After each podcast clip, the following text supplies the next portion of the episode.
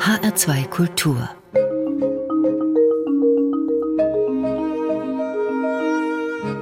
Hörbuchzeit und dazu begrüßen Sie heute Dorothee Meyer-Karweg und Martin Maria Schwarz. Und dies haben wir im Programm. Das Hörbuch zu dem jüngsten Roman von Ilona Hartmann.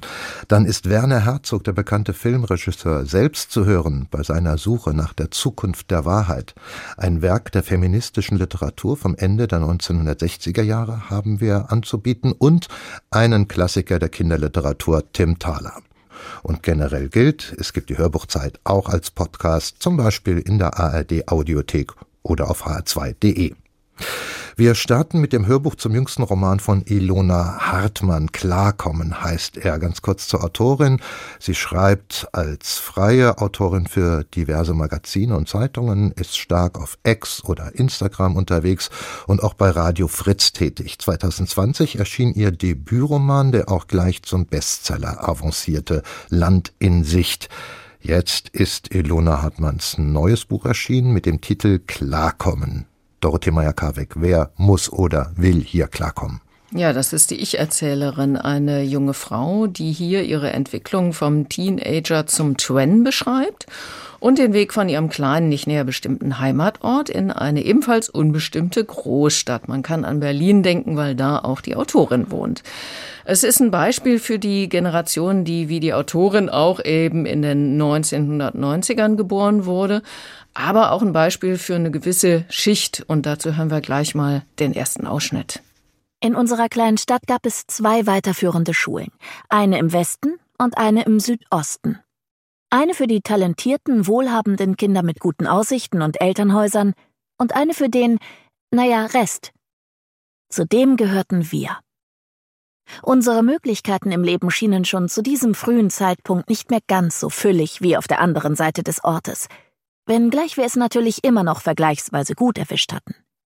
Wir waren keine klassischen Loser, eher einfach bleiche Füllmasse für die sonst pastellfarbene Fußgängerzone. Wir waren zu schwach für Punk und zu arrogant für den Rest. Wir waren langweilig und peinlich. Wir waren nicht rau oder cool oder schön. Wir waren einfach nur auch dabei. Ja, und da hörten wir Jodie Alborn als Interpretin. Und hier erwähnten Munja und Leon, das sind übrigens die beiden besten Freunde der Ich-Erzählerin. Alle drei keine Akademikerkinder, aber sie alle machen immerhin Abitur. Und das ist ja nach wie vor die Möglichkeit, weitere Chancen zu eröffnen in, im eigenen Leben. Genau. Und die drei entscheiden sich dann auch zusammen in eine große Stadt, in eine WG zu ziehen und dort zu studieren.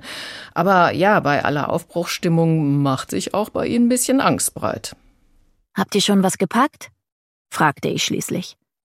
Monia sagte, ja, und Leon gleichzeitig, nö, was irgendwie klar war, und wir lachten kurz in unsere Krägen. Ja, schon seltsam alles. Jetzt sind wir bald weg, sagte Leon. Und ich konnte aus seiner Stimme nicht herauslesen, ob er sich freute oder genauso viel Schiss hatte wie ich. Habt ihr genauso viel Schiss wie ich? fragte ich, und Munia legte den Arm um mich. Klar, sagte sie, und ihre Stimme klang dabei trotzdem überhaupt nicht nach Schiss. Leon sagte nichts, Erst als ich ihn mit der Schuhspitze anstieß, nickte er widerstrebend den Boden an.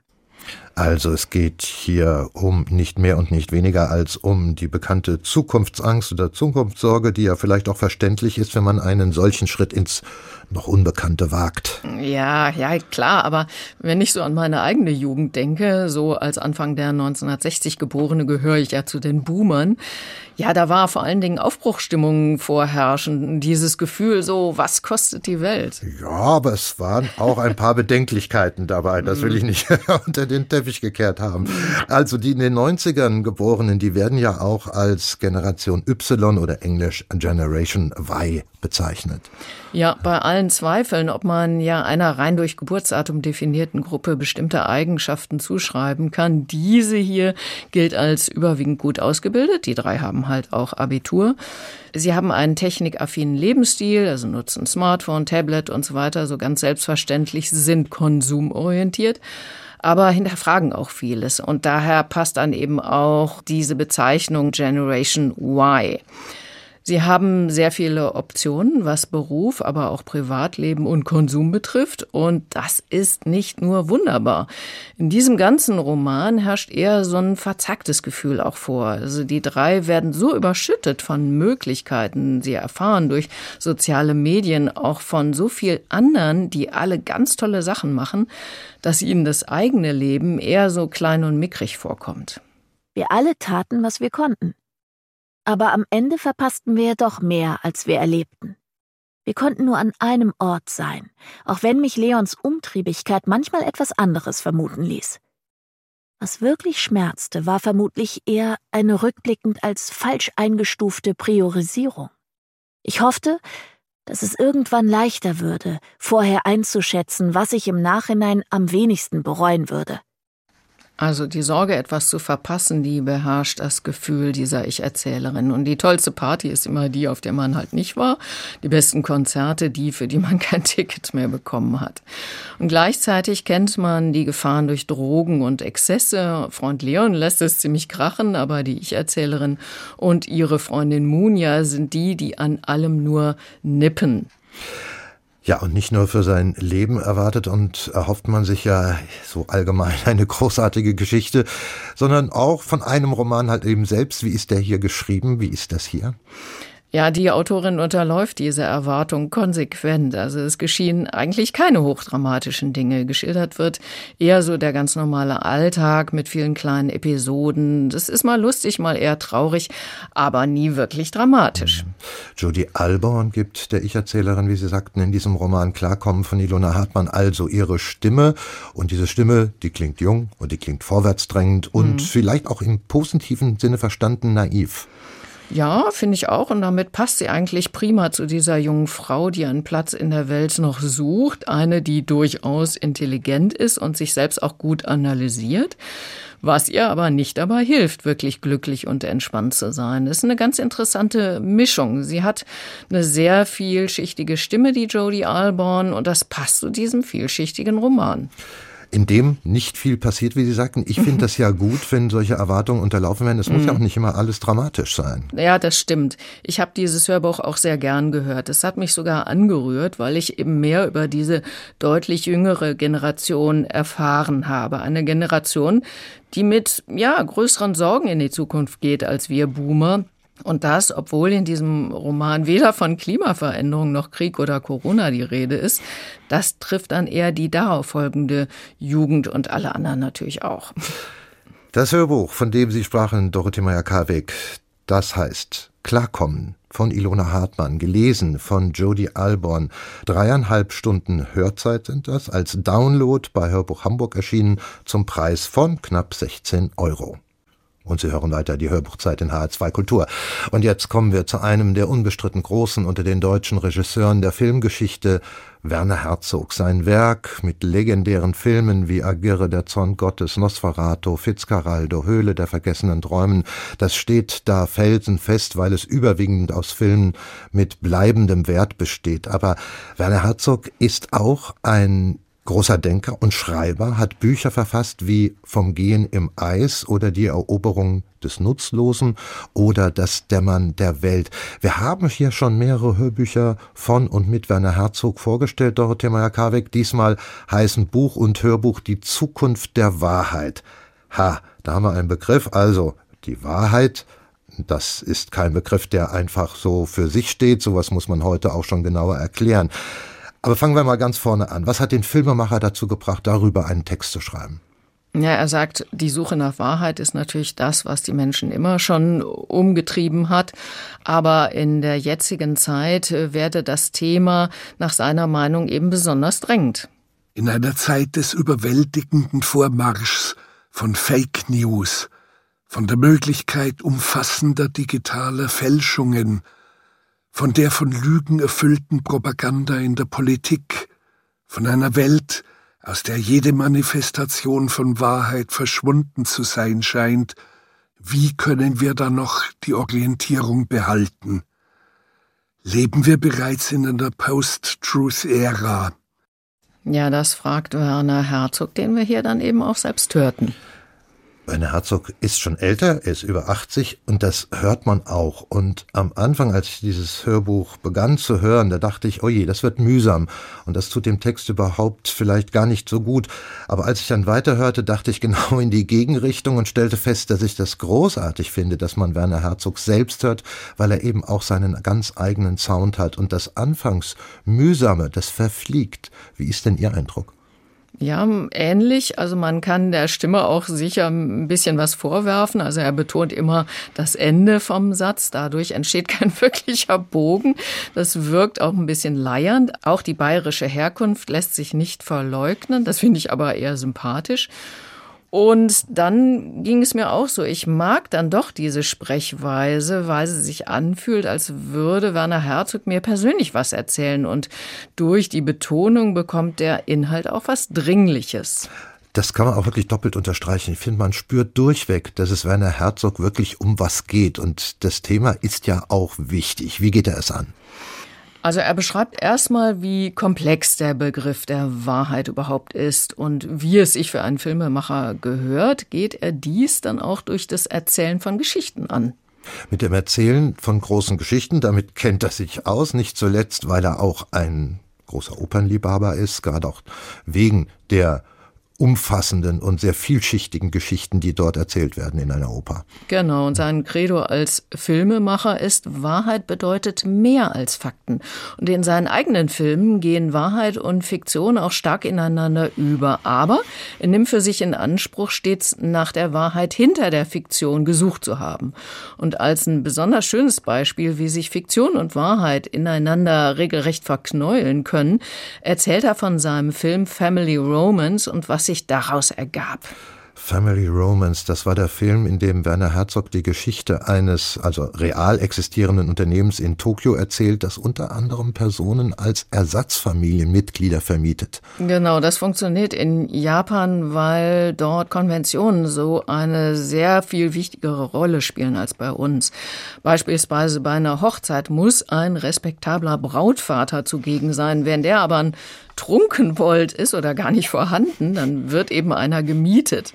Anderes Thema ist Einsamkeit. Also einsame Menschen können sich einen Freund mieten, mit dem sie was unternehmen können und sich unterhalten können. Also der Firmengründer von Family Romance, Yuichi Ishii, der hat sich in Herzogs Film dann selbst gespielt, alles andere waren Laiendarsteller. Und nach dem Film wollte dann auch der japanische Sender NHK ein Doku über dieses Unternehmen machen. Und man bat dann den Chef von Family Romance, jemanden zu suchen, der über seine Erfahrung mit dem Unternehmen spricht. Ja, Yuichi Ishii fand dann jemanden, einen älteren Mann, der sich mehrmals einen Freund gemietet hatte oder ich muss besser sagen, habe. Die Sendung wurde ausgestrahlt aber direkt danach meldeten sich mehrere Zeugen, die darauf hinwiesen, der alte einsame Mann sei ein Schwindler. Es stellte sich heraus, dass es sich ebenfalls um einen Akteur aus dem Stall von Family Romance gehandelt hatte. Ishii hatte einen seiner Darsteller für das Interview geschickt. NHK musste sich in einer ausgestrahlten Erklärung entschuldigen, das Schlimmste, das der Sendeanstalt an Gesichtsverlust widerfahren konnte. Es war ein Skandal.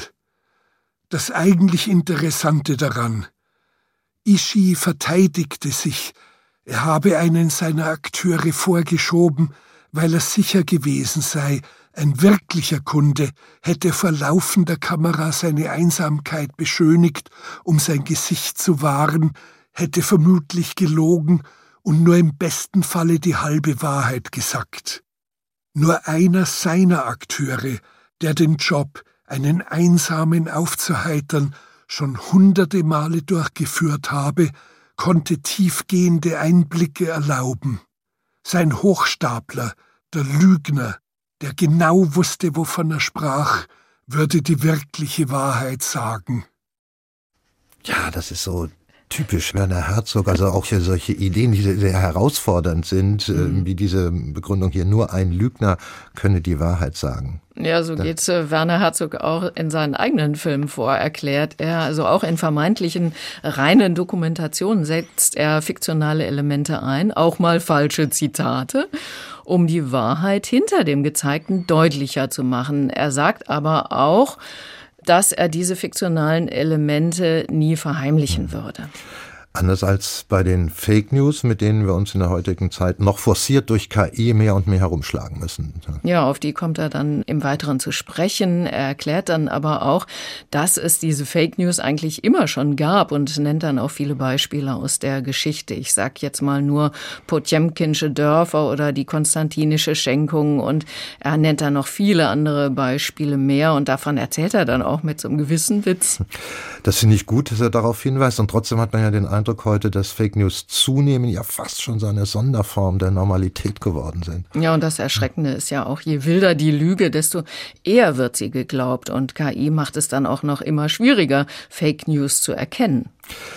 So gäbe es also genug Anlass, ähm, das tun ja auch viele, sehr skeptisch in die Zukunft zu schauen. Aber das ist nicht Werner Herzogs Art, soweit ich ihn jedenfalls kenne. Ja, so ist es eben auch in diesem Hörbuch. Er sieht die Gefahr, bleibt aber eher gelassen und er gibt dann sehr einfache, aber dennoch finde ich auch gute Ratschläge, unter anderem diesen. Beim Internet ist stets dieselbe Vorsicht wie bei den Medien überhaupt geboten, bei allen, ohne Ausnahme. Dies sollte unser erster Reflex sein, wie es bei der Strafjustiz seit der römischen Antike Eherden verankert ist, muss in einem Prozess die Unschuldsvermutung für den Angeklagten gelten. Das ist ein hohes Gut unserer Zivilisation. Was aber die und das Internet anbetrifft, sollte unangestrengt automatisch das Gegenteil angenommen werden, die Schuldvermutung, ein Misstrauen also, die Annahme von Manipulation, Propaganda und Lüge. Dies scheint mir die einzige Haltung, mit Fake News umzugehen, ja, also Misstrauen, sagt er, sei wichtig. Und er macht noch einen etwas anderen überraschenden Vorschlag, um der Wahrheit näher zu kommen. Er sagt nämlich, man solle wandern ohne elektronische Geräte, um sich so auf die wirkliche Welt ganz unmittelbar einzulassen. Mhm. Und das hat er ja auch schon in seinem Buch und Hörbuch vom Gehen im Eis schon ganz vorangestellt und beschrieben. Genau, und das äh, ist ja ein wunderbares Hörbuch, was wir hier auch schon vorgestellt haben.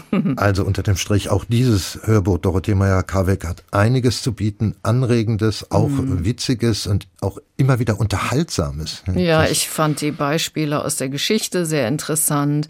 Auch die Beschreibung, wie Werner Herzog in seinen eigenen Filmen mit dem Thema Wahrheit umgeht, fand ich sehr spannend. Ja, und schließlich ist er einfach und bleibt es auch ein begnadet guter und unterhaltsamer Geschichtenerzähler, dem man wirklich sehr gerne zuhört. Also eine durch und durch Empfehlung, kann man sagen, mm. Dorothee Meyer-Karwig von Werner Herzogs neuem Buch und Hörbuch. Die Zukunft der Wahrheit. Eine Autorenlesung ist das.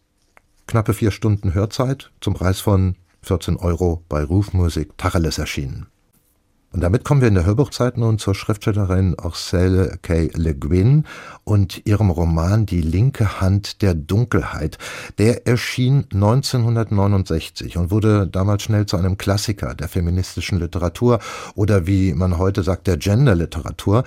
Dort beschreibt sie eine Welt, in der das Geschlecht nicht festgelegt ist. Eine Welt auf einem fernen Planeten, einem Winterplaneten, der von hermaphroditischen Neutren bewohnt ist, die mal Mann und dann wieder Frau sind, so dass alle zum Beispiel Kinder austragen können und die Geschlechterrollen nicht festgelegt sind. Der Roman wurde mehrfach neu aufgelegt und jetzt liegt auch eine Hörbuchfassung vor, die Mario Scala vorstellt. Wie soll man ein Buch lesen, in dem unklar ist, ob die Stimmen männlich oder weiblich sind? Auf dem Winterplaneten, auf dem dieser Roman spielt, leben Wesen, die nicht eindeutig definiert sind. Sie sind die meiste Zeit des Jahres geschlechtlich nicht festgelegt, und in der anderen, der fruchtbaren Zeit, in der sie Kinder bekommen können, werden sie Mann oder Frau. Ob sie aber Mann oder Frau werden, wissen sie nicht vorher, ist aber auf dem Winterplaneten nicht wirklich wichtig. In Geschlechterdingen herrscht dort maximale Entspannung. Perversion allerdings gibt es auch dort. Als pervers gilt, wer eine eindeutige Neigung zur weiblichen oder männlichen Seite hat. Wie aber könnte sich, dem Prinzip des Romans folgend, also eine nicht perverse Lesung anhören? Ganz einfach, die Sprecherrollen wurden mit Gabriele Blum, Oliver Siebeck und Reinhard Kunert auf eine Sprecherin und zwei Sprecher verteilt, und das nicht nur aus Gendergründen, sondern auch, weil Ursel Le Guin einen mehrstimmigen Roman geschrieben hat. Im Mittelpunkt steht ganz eindeutig die soziale Organisation der fremden Welten und die Frage der Sprache. Einige von uns im Weiberregiment haben beschlossen, wann immer man uns lässt, they schriftlich als genderfreien Singular zu verwenden, und das geht öfter, als Sie vielleicht meinen. Fast scheint es, als wären die einzigen, die es schmerzt, die Lektorinnen und Lektoren. Man muss ihnen gut zureden und sie mit Möhren füttern, bis sie es stehen lassen. In diesem Buch jedoch bot they keine Lösung für mein Pronomenproblem. Es war mir schlicht nicht möglich, Estraven durchgehend als they zu bezeichnen, wie einen Vogel oder Bienenschwarm oder ein Komitee. Auch die kleinen bemühten Ungetüme der gewissenhaften he or she, she or he, he strich she, es strich he waren für mich keine Option. Diese Bildungen sind nicht geschlechtsneutral. Sie beziehen sich auf eine Person, die entweder männlich oder weiblich, nach gethenischen Maßstäben also in der Kämmer ist. Auch S-Hi, noch die beste der Formen, ist binär und nicht genderfrei. Le Guins Roman lässt noch heute die Atmosphäre der Sixties aufleben das rebellische, experimentelle der jugendlichen Aufbruchzeit. Man wollte alle Verhältnisse umstürzen, schauen, wie es anders und besser gehen könnte. In der Politik, in der Liebe, warum nicht auch im Weltall? Die linke Hand der Dunkelheit ist auch weniger klassische Science Fiction als Social Fantasy. Es geht um Emanzipation und radikale Infragestellung der Macht- und Geschlechterverhältnisse. Dabei ist die Welt auf dem Winterplaneten alles andere als perfekt. Der weltreisende Li Ai landet dort, um den Bewohnern die Aufnahme in eine interstellare Gemeinschaft vorzuschlagen, nicht unähnlich der Föderation der Planeten in Star Trek. Ai trifft zwar auf Gesellschaften, die den Stress aus den Sex- und Geschlechterfragen vertrieben haben, aber herrschaftliche Eitelkeit, Neid, Misstrauen, Intrigen gedeihen nach wie vor. Es gibt Waffen, immerhin nicht tödlich. Auch Gefängnisse existieren, aber es ist relativ einfach, aus ihnen auszubrechen. Es ist, als wäre der planetare Testosteronlevel heruntergedimmt worden auf ein erträgliches und verhandelbares Niveau. Lass dich von niemandem mehr benutzen, Mr. I, sagte der König. Halte dich von Parteien fern. Hast du das verstanden? Traue niemandem. Verflucht sei dieser verlogene, kaltblütige Verräter. Ich habe ihm die silberne Kette um den Hals gelegt. Hätte ich ihn doch nur damit erhängt. Traue niemandem. Er soll in den Jauchegruben von Mishnori beim Wühlen im Müll verhungern, seine Eingeweide sollen faulen. Niemals. König Argaven erbebte, verschluckte sich, holte röchelnd Luft und drehte mir den Rücken zu. Die Sprecherin und die zwei Sprecher haben schön das schräge, experimentelle dieses Romans eingefangen. Sie wissen, dass die Stimme auch schon mal Kapriolen schlagen kann, andere Höhen, Tiefen oder Betonungen nehmen kann als beim klassisch realistischen Roman, dass sie mit der Stimmlage spielen dürfen, wie die Autorin mit den Stereotypen. Aber sie spielen auch nicht völlig verrückt, nur weil Weltraumschiffe vorkommen, Flüge mit Lichtgeschwindigkeit und allerlei alltägliche Sonderbarkeiten. Schließlich hat sich Le Guin immer gegen starre Genrekonventionen gewandt, den Unterschied zwischen Science Fiction und Realismus nie akzeptiert. Die linke Hand der Dunkelheit ist nicht nur heute noch ein originelles, les- und hörbares Dokument aus der Gegenkultur der 60er Jahre, sondern auch ein bedeutender amerikanischer Roman, so wie die Autorin zu den Großen der US-amerikanischen Literatur zählt. Und so hat das Sprecherteam gut den Ton getroffen zwischen Fremdheit und Normalität. Während des Monats Kus wohnte ich an der Ostküste in einer kleinen Herdstätte namens Gorin-Hering, in einem Hausort Kastell Bauernhof auf einem Hügel über dem ewigen Nebel der Hodominsee. Dort lebten etwa 500 Menschen. Vor 4000 Jahren hätte ich ihre Vorfahren am selben Ort in ebensolcher Behausung vorgefunden, im Lauf dieser vier Jahrtausende wurde der Elektromotor entwickelt, kamen Radios und Webmaschinen, Kraftfahrzeuge, landwirtschaftliche Maschinen und alles weitere in Gebrauch, und es entstand allmählich ein Maschinenzeitalter ohne industrielle und ohne jegliche Revolution. Winter hat in 30 Jahrhunderten nicht das erreicht, was auf Terra einst in 30 Jahrzehnten erreicht wurde, aber es hat auch nie einen solchen Preis gezahlt wie Terra. Der amerikanische Kritiker Harold Bloom meinte einmal, mehr noch als Tolkien habe Le Guin die fantastische Literatur auf den Gipfel der Hochliteratur gebracht. Das Lob trifft durchaus zu. Die Freundschafts- und Liebesgeschichte zwischen dem rein männlichen Besucher aus dem Weltall und der Person unbestimmten Geschlechts auf dem Winterplaneten ist nicht binär und genderfluid, lange bevor diese Begriffe in den allgemeinen Sprachgebrauch kamen. Und eine Geschichte, die sich auch in der Hochliteratur nicht schöner finden lässt. Nur hätte Le Guin vermutlich eingewandt, dass die Unterscheidung von hoher und niederer Literatur doch wohl etwas antiquiert sei anders als ihre Empathie und Fantasie, denn die sind so faszinierend wie vor 50 Jahren. Die Rezension von Mario Scala des Hörbuchs Orcel Kele Gwyn, Die linke Hand der Dunkelheit, gelesen von Oliver Siebeck, Gabriele Blum, Reinhard Kunert. Zehneinhalb Stunden Hörzeit sind das und zum Preis von 24,95 Euro ist dieses Hörbuch bei Hörbuch Hamburg als Download erschienen. In der Hörbuchzeit in HR2 Kultur gehen wir jetzt wieder in die Kinder- und Jugendhörbuchabteilung und treffen in der heutigen Empfehlung von Ihnen, Dorothee Meyer-Karweg, ja auf einen der ganz großen Autoren der Vergangenheit, aber einer, dessen Wirkung bis heute nicht verblasst ist, auf James Krüss, der zweimal den deutschen Jugendliteraturpreis erhielt und dessen Werke in fast alle Sprachen der Welt übersetzt wurden. Und eines seiner bekanntesten Werke ist Tim Thaler, Das verkaufte Lachen. Dorothea Meyer-Karbeck, das gibt es nun als ungekürztes Hörbuch, vorgelesen von Rufus Beck und von dem habe ich schon lang nichts mehr gehört. Das mag aber auch jetzt an mir liegen. Vielleicht ist er vorbeigeraucht an mir. Mm, nee, das stimmt schon. Also bekannt geworden ist der Schauspieler ja durch den Film Der bewegte Mann und als Hörbuchsprecher ja eigentlich unerreicht durch die Harry Potter Lesungen. Danach wurde es aber wirklich ein bisschen stiller um ihn und da war ich selbst mal gespannt, ihn mal wieder zu hören, hier eben in der Geschichte von Tim Thaler. So von der Gattung her ist es ja eigentlich ein Märchen. Genau, ein Märchen hier für Kinder ab acht empfohlen. Es geht um einen kleinen Jungen, nämlich den vergnügten und fantasiebegabten Tim Thaler, der mit drei Jahren seine Mutter verloren hat und nun mit seinem Vater bei einer leider fiesen Stiefmutter und deren frechen Sohn Erwin lebt, und zwar unter ziemlich ärmlichen Bedingungen.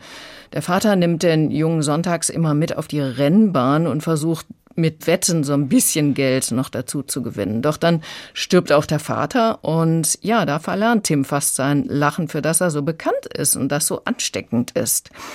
Nach dem Tod des Vaters geht Tim aber weiterhin auf die Rennbahn und dort spricht ihn irgendwann dann mal ein Fremder an. Es ist der reiche Geschäftsmann Baron Lefouet, der ihm einen teuflischen Pakt vorschlägt. Lefouet heißt übrigens rückwärts gesprochen Teufel.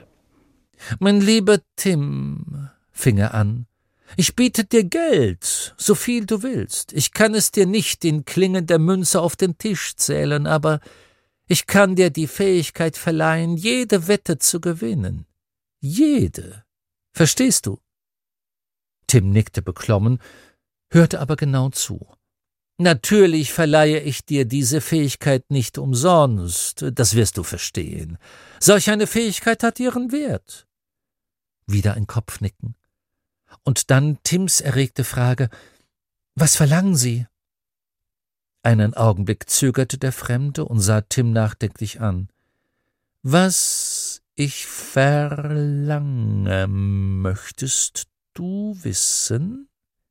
Er zerdehnte die Wörter wie Kaugummi. Aber dann überstürzten sich die Worte so, dass man sie kaum verstehen konnte.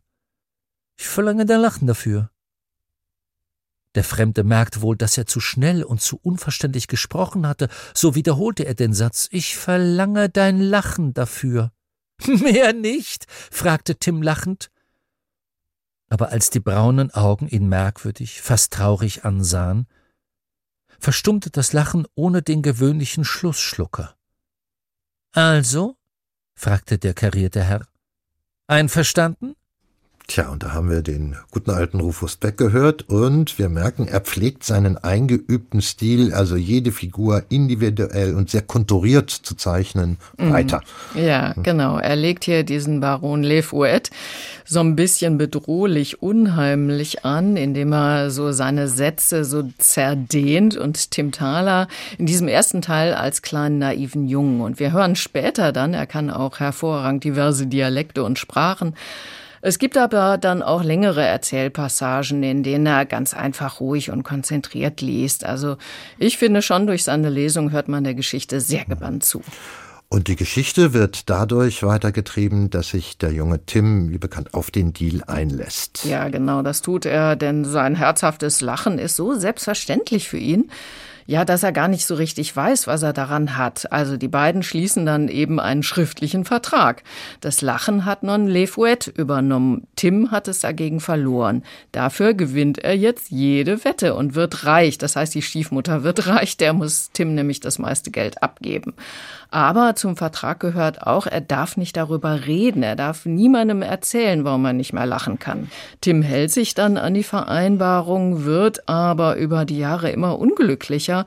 Und ja, er merkt dann mehr und mehr, was sein Lachen bedeutet für ihn selbst und für andere. Und als er dann älter ist, fasst er einen Plan. Und nun fing dieser 14-jährige Junge kühl und ruhig an, über seine Zukunft nachzudenken. Er beschloss, am folgenden Sonntag wieder auf einen Außenseiter zu setzen und viel Geld zu gewinnen. Das Geld sollte die Stiefmutter bekommen, und dann wollte er sie und Erwin verlassen und einfach davonlaufen. Vielleicht würde er Schiffsjunge werden, vielleicht etwas anderes. Um das Geld brauchte er sich keine Sorgen zu machen. Wetten kann man überall. Am Reichsein, das wusste er jetzt, hatte er ohne dies keinen Spaß. Er hatte sein Lachen verkauft für etwas, was er gar nicht brauchte. Und nun beschloss der Junge auf der Uferbank am Fluss etwas viel Wichtigeres. Er wollte sein Lachen zurückgewinnen. Er wollte seinem Lachen nachlaufen. Er wollte Herrn Lefouet suchen, wo immer auf der Welt er sein mochte. Und da war jetzt auch schon von einer möglichen Schiffsreise die Rede. Wohin verschlägt es ihn? Ja, erstmal nach Hamburg und von da aus dann tatsächlich auf ein Schiff und dann beginnt so eine ganz turbulente Reise rund um die Welt. Tim Thaler lässt sich auf immer aber witzigere Wetten ein, in der Hoffnung, dass der Herr Lefouet es dann nicht mehr schafft, ihm die Wette gewinnen zu lassen. Genau, und das hätte ja dann auch eine entscheidende Konsequenz. Ja, in diesem Fall, so sieht's der Vertrag vor, erhielte Tim sein Lachen zurück. Die beiden begegnen sich schließlich, zwischen ihnen entspinnt sich dann so ein richtig diabolisches Spiel.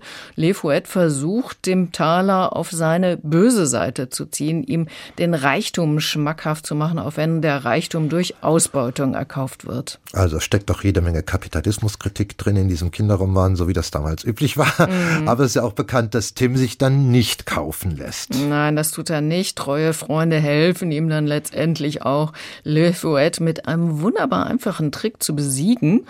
Ja, und am Schluss bekommt er dann sein Lachen zurück ja, wie es sich für eine gute Geschichte jedenfalls in dieser Art gehört, das Böse wird besiegt. Ja, aber bis dahin ist es wirklich ein hartes Stück Arbeit. Tim muss beispielsweise lernen zu erkennen, wem er trauen kann und wem nicht. Gar nicht so einfach. Ja, und er und die Zuhörer lernen dann auch eine ganze Menge über Kapitalismus, Aktien, Ausbeutung und Weltwirtschaft. Aus dem kleinen naiven Jungen wird so ein Teenager, später dann auch ein Erwachsener und als Erwachsener besorgt er sich schließlich ein Marionettentheater, mit dem er die Kinder zum Lachen bringt. Und der erwachsene Tim Thaler ist dann auch derjenige, der dem Autor in einer Rahmenhandlung diese Geschichte erzählt. Also James Krüss hat die Geschichte ja Anfang der 1960er Jahre veröffentlicht, aber ich finde, sie hat die Zeit gut überdauert, ist spannend und wird hier eben hm. sehr gut interpretiert. Also wirklich ein Klassiker der Kinderliteratur hm. und er lebt damit auch weiter. Dankeschön, Dorothee Meyer-Karwig. Sie sprachen über James Chris, Tim Thaler, Das verkaufte Lachen. Das Hörbuch wird gelesen von Rufus Beck. Eine MP3-CD ist das mit sieben Stunden 48 Minuten Hörzeit zum Preis von 20 Euro bei DAV erschienen und die Altersempfehlung hier, wie gesagt, ab acht Jahren. Ja, und damit geht die Hörbuchzeit für heute zu Ende. Es gibt sie auch im Podcastangebot auf hr2.de und in der ARD Audiothek. Sie können die Sendung dort auch kostenfrei abonnieren. Es verabschieden sich Dorothee Meyer-Garwig und Martin Maria Schwarz. Tschüss.